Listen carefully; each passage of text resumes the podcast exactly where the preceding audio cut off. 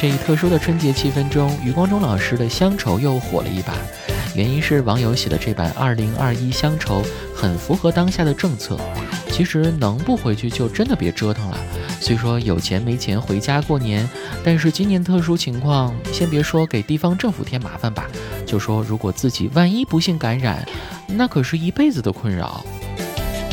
从前乡愁是一张张小小的火车票，我在这头，故乡在那头，而今年。乡愁是一张张核酸检测证明，我在这头，故乡却说：“你就在那头待着吧，别回来啦。”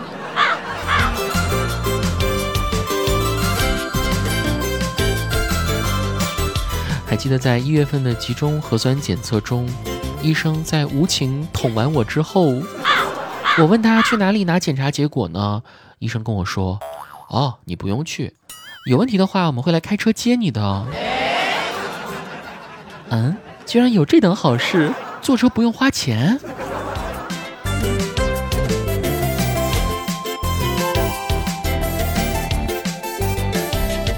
这场疫情改变了我们的生活方式，同时也在潜移默化的改变着我们与他人的交流方式，甚至是吵架的方式。今天我去逛街，就看到某商场里两个人吵架，在互相看了对方的健康码都是绿色之后。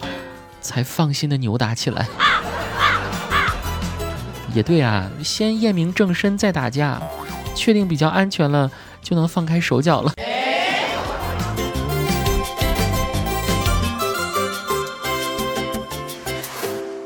今年也是我为数不多的在工作地过年的日子，说真的，想家了，想充满年味儿，所有亲人都在身边的家了。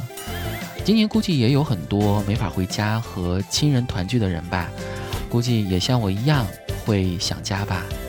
祝出于各种原因漂泊在外的朋友们新年快乐，万事如意，未来可期哦。哎，你知道什么叫未来可期吗？就是用来形容有些人不分男女，在看到好看的人也不分男女的时候。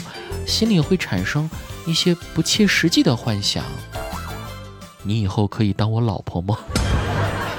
未来可期。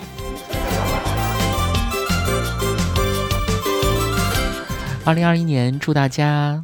椎骨、胸骨、颅骨、骶骨，股骨生威；背肌、胸肌、颈肌、躯干肌，快快有力；消化、呼吸、循环、泌尿、生殖、运动、神经、内分泌，八大系统团结友爱；体循环、肺循环、血液循环、体液循环，环环通畅；右心房、右心室、左心房、左心室，欣欣向荣；中枢神经、周围神经、躯体神经、内脏神经协调运作，神清气爽。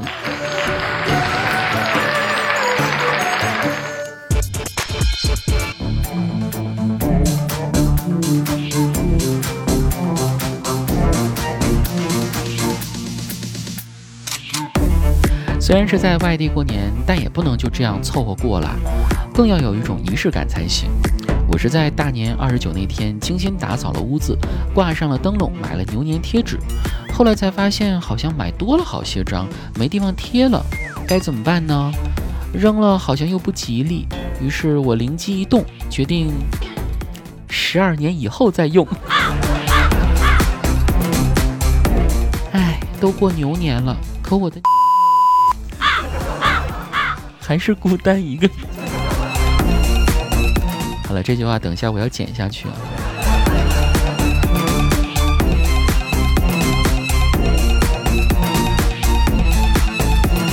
今年的春节档电影，各位关注了几部呢？像《你好，李焕英》。哎呀，这部电影不知道该怎么评价啊，很洗脑，很上头，导致现在我一看到张小斐就想哭。人家可是喜剧演员啊，总之很有教育意义啊！看完后我决定，以后再也不跟妈妈吵架了，还要给妈妈买各种好吃的。希望我们的妈妈都身体健康、快乐幸福。如今的电影业正在兴起一股全新的风浪，就是演员都在尝试转型去当导演。我个人认为是一个非常好的现象啊！所谓“演而优则导”嘛，他们从演员做起，所以更了解表演，更熟悉演员，懂得如何把握角色，如何更好的让演员快速进入角色，如何抓住故事切入点，保证故事的连贯性，给观众好的代入感和现实感。其实我一直在期待着有一部能真正反映现实的青春题材电影。呃，比如这个剧情呢，可以是这样的：女主从小到大一直都不是很好看。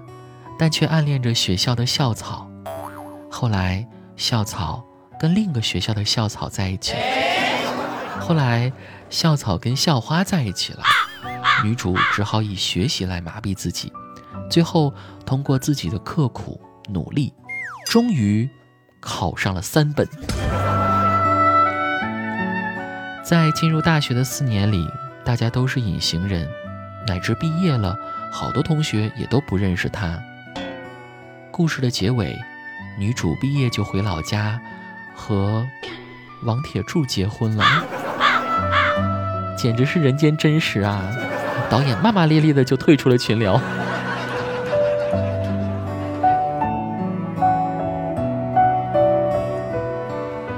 今年春节注定是令人催泪的，我们熬过了就地过年，用眼泪怀念远方的亲人。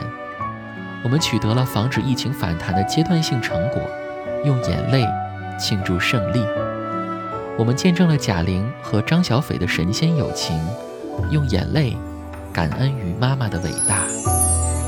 甚至连吃东西都是催泪的，点外卖叫了份鸭锁骨，我吃着吃着就哭了，连鸭子都有锁骨，我却没有。吃火锅叫了份猪脑，我吃着吃着就哭了，连猪都有脑子，我却没有。点了份驴鞭，吃着吃着就哭了，驴都有，我却没有。去超市买了一块鸡胸肉，我吃着吃着就哭了，连鸡都有胸，我却没有。买了块老婆饼，连饼都有老婆，后来点了份凤爪，吃着吃着就哭了，连鸡爪都那么白，而我的杰克那天看到一条萨摩就哭了，连狗都有双眼皮，他却没有。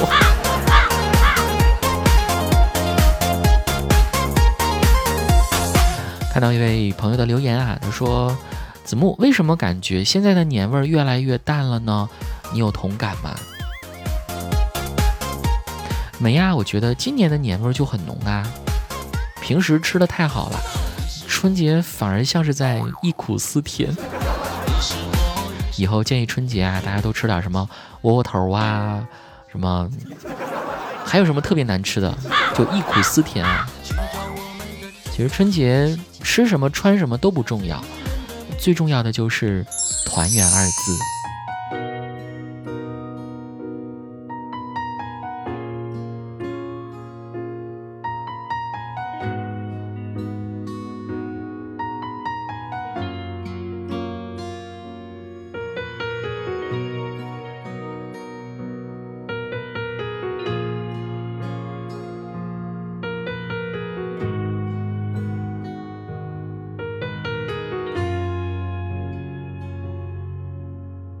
话题结束在最炎热的天气，分手两个字就像一句咒语，意外打开封印，我误闯入冬季，眼看着身体正在快速结冰。的阳光没有一点暖意，我只能闭上眼睛，任凭绝望侵袭。最后一次深呼吸，竟然在出奇迹。我可能还是希望留下你，你的气息。